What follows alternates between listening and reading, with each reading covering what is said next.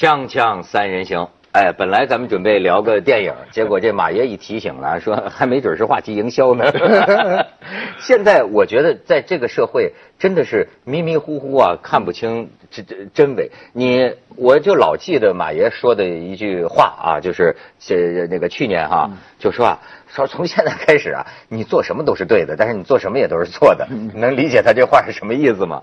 就是你把今天所有的事项因素都考虑在内的时候，你就会发现，比如说，咱们今天说说叫《美女与野兽》这个这个电影啊，这个它引起了话题，然后这个义军呢还专门去看，但是临到了的时候呢，可能就会有人说，哎，你怎么知道这是个真的话题呢？这不是《美女野兽》的宣传的片方植入的话题吗？至少说明 对对，或者是他们商业炒作出来的一个话题吗？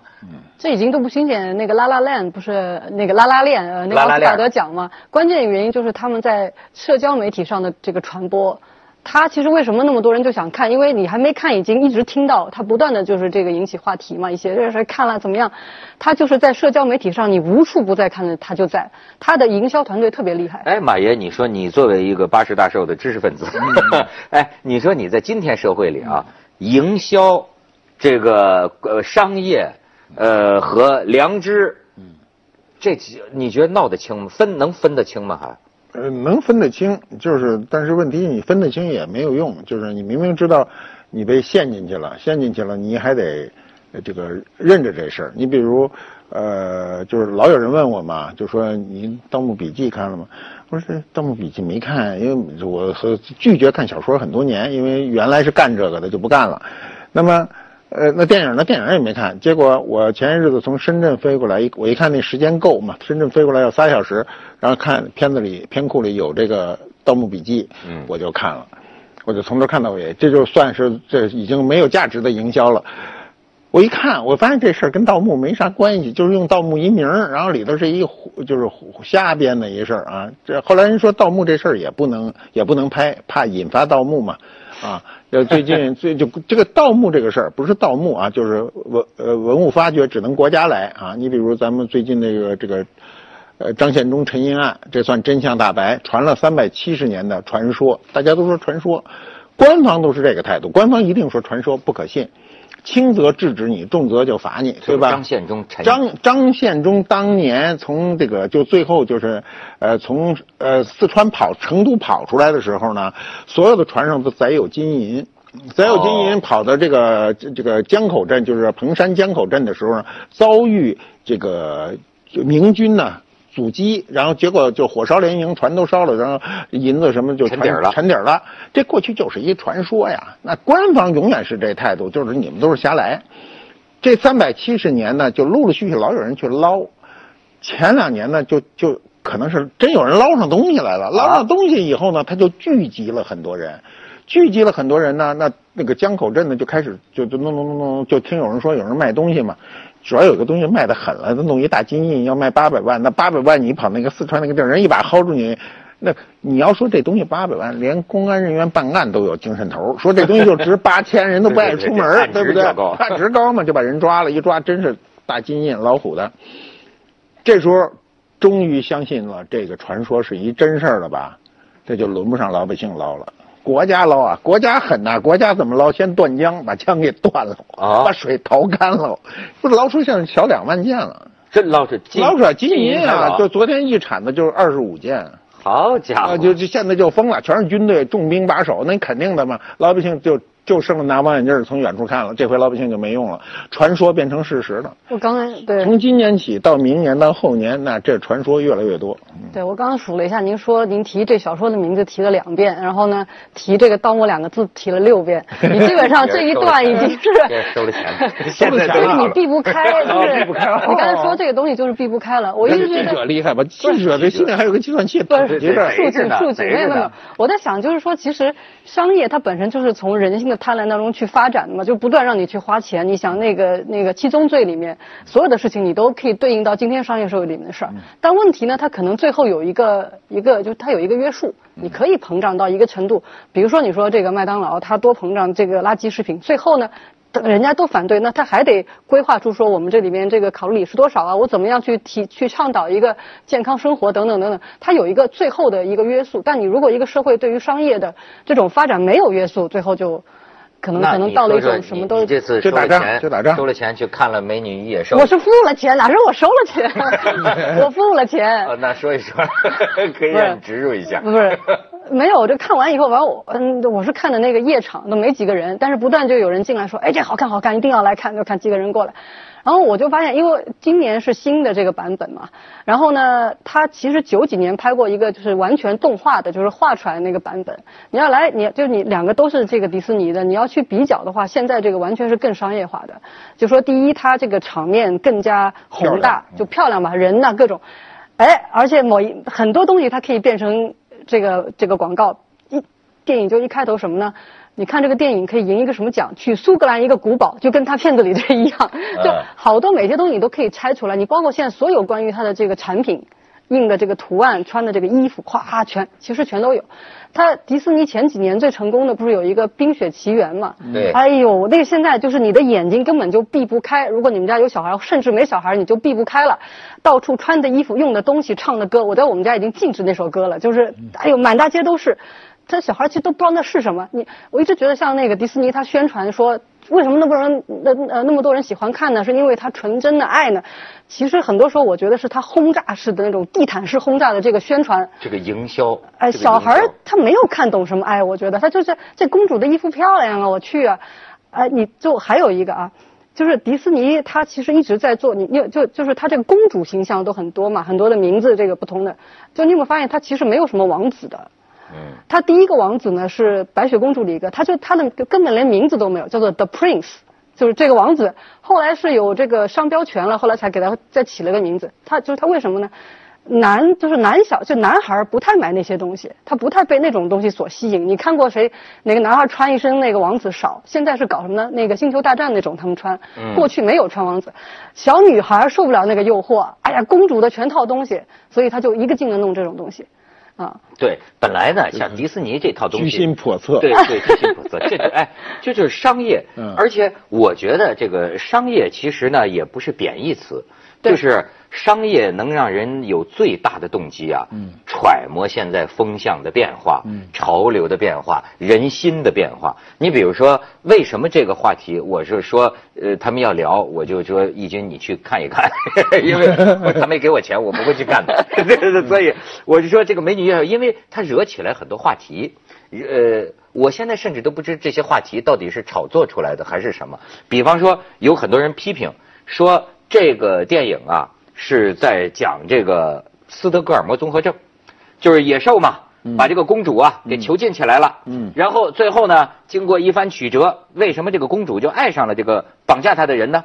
然后，尤其是啊，这个艾玛沃森这个女演员，嗯，这个女演员呢，要照我说这几年呢，其实她也有点瓶颈，就是她吧演这个哈利波特的这个赫敏呢，演了这么多部，深入人心。但是你怎么突破自己？说实在的，他演戏啊，其实有点有点紧张，有点我觉得有点内在的这个这个放不开的那么个劲儿。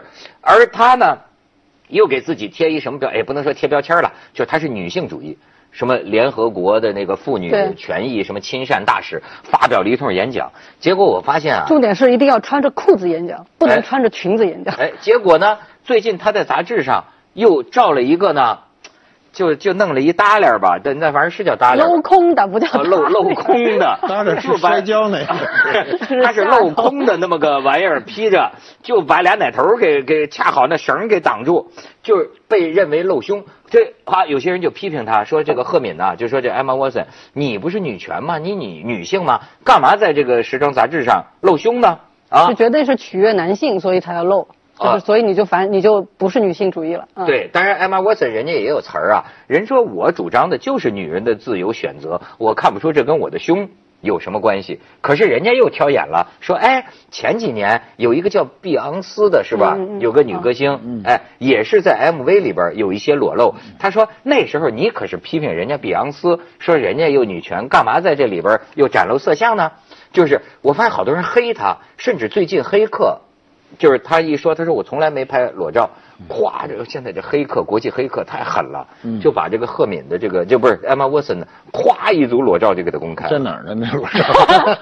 咱们 我怎么没见过？翻墙，马爷，腿脚还行，咱要翻墙。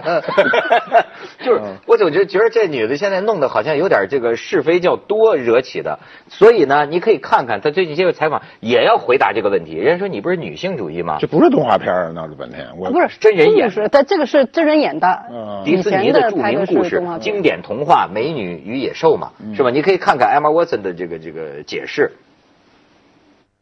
There have been versions of Beauty and the Beast going back to the second century. You know, there has been some criticism of it that it's like a woman in an abusive relationship. I can save him. I don't really see it that way. I presume you don't either. But why? What, what do you say to that type of? Belle actively argues and disagrees with him constantly. She has none of the characteristics of someone with, synd- uh, with um, Stockholm syndrome because she keeps her independence, she keeps her independence of mind. And I also think that there is a very intentional switch where in my mind Belle decides to stay. She gives as good as she gets. You know, he bangs on the door, she bangs back, and she, you know, and she, there's this defiance that, you know, you think I'm going to come and eat dinner with you, and I'm your, I'm your prisoner, I'm your, like, I'm your cat, absolutely not. And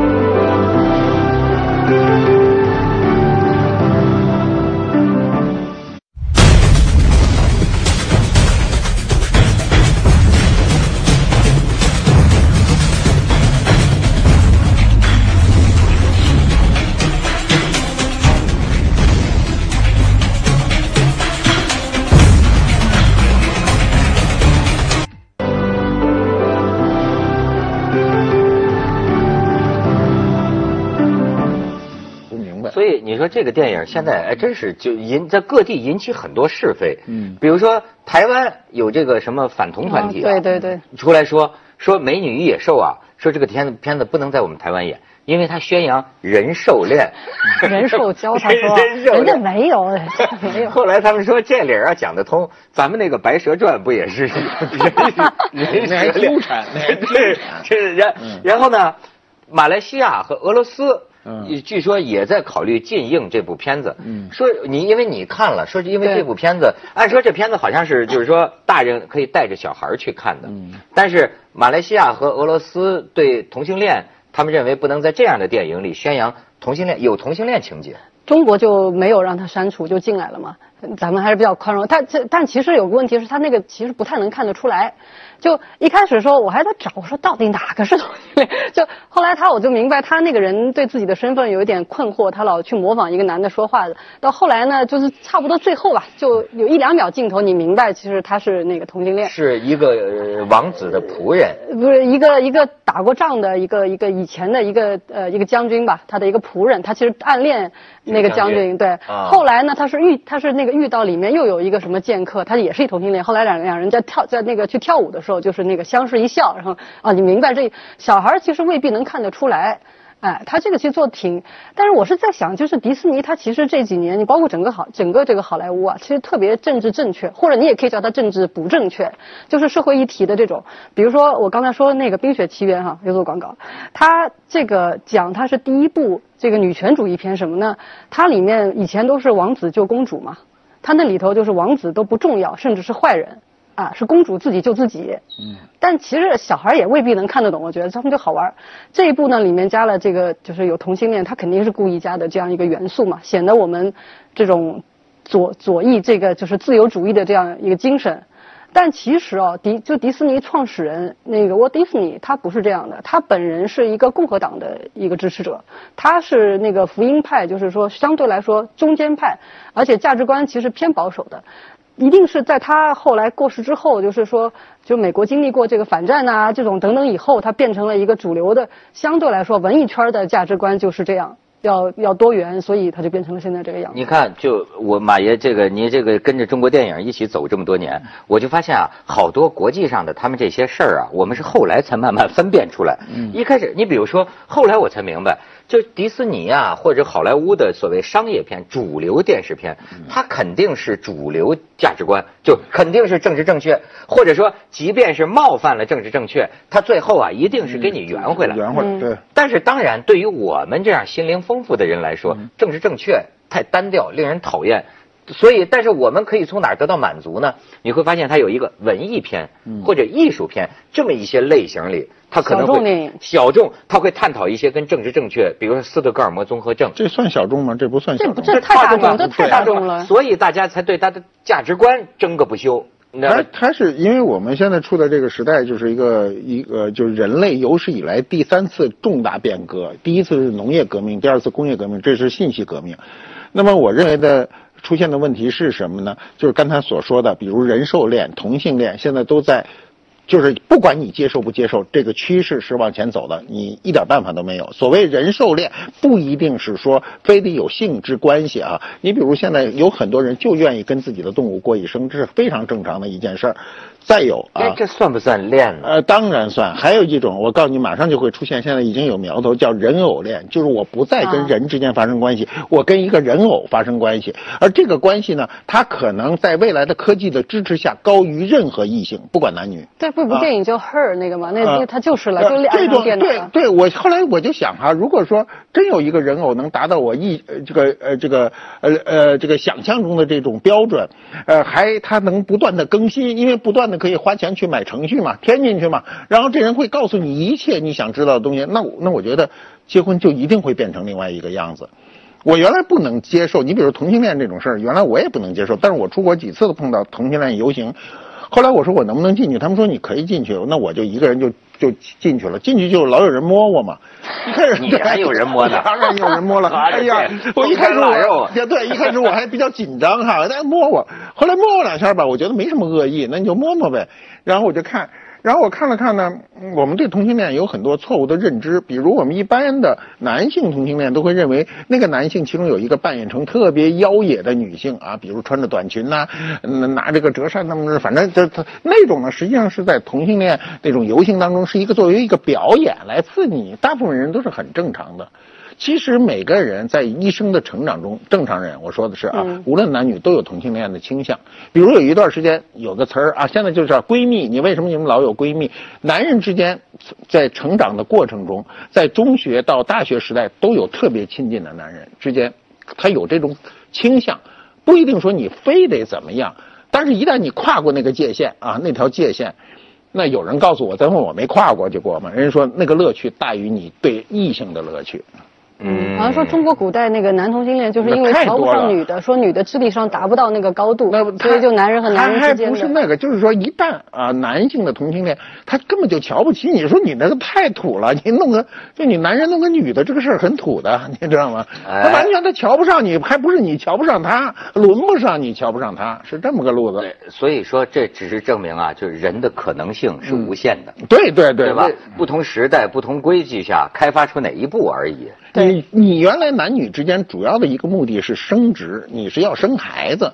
现在一旦科学要能帮你生殖，什么意思？就是说，比如啊，比如我们俩见上了，我们俩觉得很高兴，我们俩愿意生一孩子，但我们俩可以不肉体接触，直接上医院，医院给你们一人身上取下这么大一点儿然后这这孩子就出来了，然后隔了十个月以后说，哎，您您再来抱回去，谁养着？说窦文涛原养给他了，哎，这关系有点未来的未来的社会一定是朝这个方向发展，无论你喜欢不喜欢。对是科技改变世界嘛？对对，就包括这种未来的社会啊，这种婚姻模式啊，现在已经有人这个预言了，嗯说这个呃，谁说一定是对偶婚呢？谁说一定是一夫一妻呢？你也不要以为是一夫多妻哦，嗯可能是多夫多妻啊。现在已经有人提出，就是说四个人一桌麻将也是个很好的配合，嗯就 两男两女，对一个家庭，只要那个时候有一种成年人的婚约，特有的一种契约关系。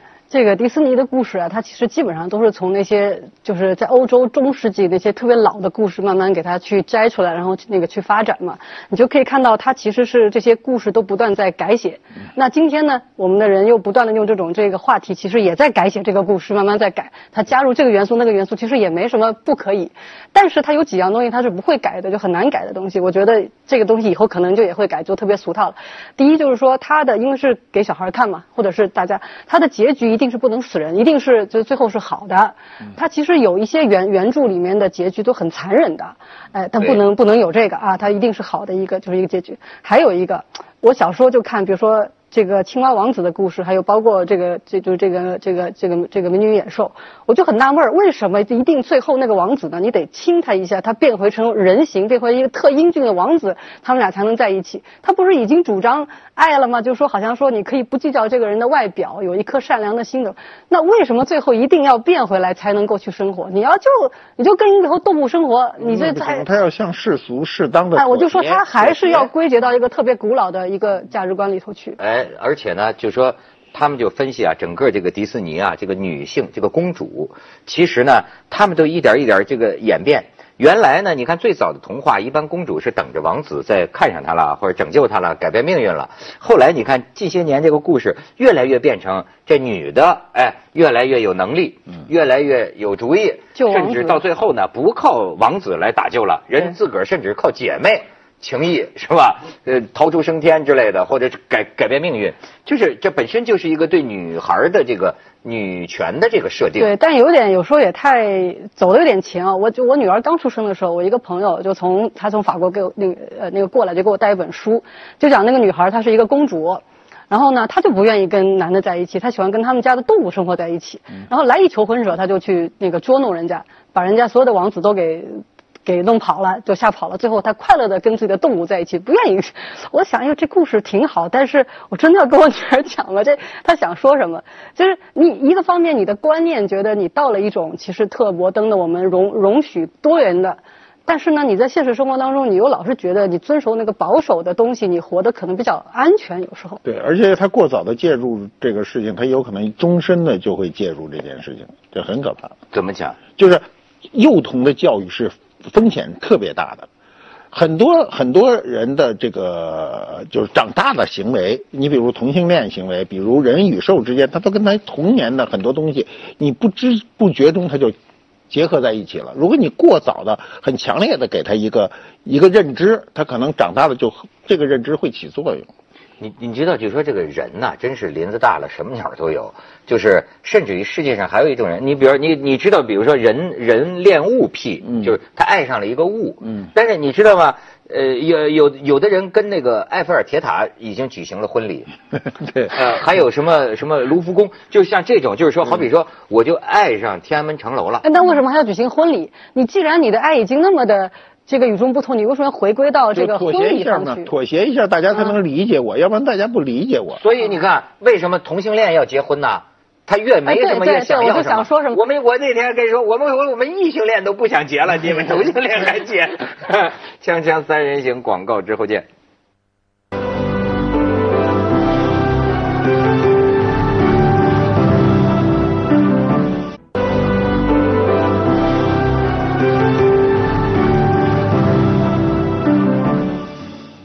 那你看这个美女与野兽，当然，他这个最主要的话题还是说斯德哥尔摩综合症。没有，我觉得就没有斯德哥尔摩综合症，因为我其实接触这个。这个词特别早，是因为不是中东好多那个那个恐怖活动嘛，就是劫持人质什么的。我老看这些，就是这个故事当中是有人会爱上，或者说对他的绑架者产生一种这个同情，他就别人来救他，他都也不愿意走。但这个故事其实它里面的铺垫还是我觉得逻辑还是挺好的。它跟以前旧的那个版本比啊，它加了好多这个元素在里面，包括它就是当中呃这个呃这个女孩子当中她是怎么爱读书，然后就向往这个外面的世界啊等等。就她这个铺垫还是挺好的，没有觉得她是真的就是困于跟这个这跟这个野兽之间，我就没有没有没有这个感觉。这个斯德哥尔摩综合症呢，就可能有的观众还不一定知道，就是呃，好像是一九七三年，哎，我记得还是八月二十三号，在瑞典的斯德哥尔摩有四个劫匪劫了这个银行，绑架了几个员工，好像绑架了一百三十个小时吧，然后最后呢，就放了，就就就就被抓住投降了。但是呢，最后在这个举举证检控他们的过程中，发现被他们挟持的这几个银行员工啊，为他们说话，表示了同情，表示怜悯，甚至有一个女员工就跟这个坐牢的其中一个劫匪结婚了，结婚了，嗯，就就所谓那个时候心理学家就开始研究，就说爱上让你失去自由的那个人，后来哪种爱不是以失去自由为代价的呀？对，他们后来发现这个现象在各民族、各个历历史当中实际广泛存在。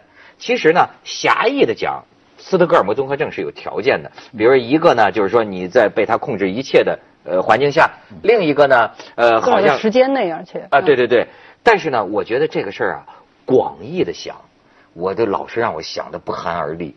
我觉得人类就有斯德哥尔摩综合症这个广义的这个基因。比如说，你对暴君的感情，你看这个历史上，你想吧，就是他让你这个国家的人完全没有自由，然后你的生杀予夺，你能吃饱饭没吃饱饭，全在于他。按说这时候你不得弄死他，推翻他，但是你要被他镇压下去了呀，你你相反，你可能会爱上他。好像有句名言叫你对抗怪兽就会变成怪兽的一个部分，甚至有人你自己的一部分就变成 哪国。的名言？不是中国的吧？甚甚可能是我至说 甚至有人用这个来解嗯释张学良对蒋介石的感情。嗯，当然我不一定，这个可能是很荒诞。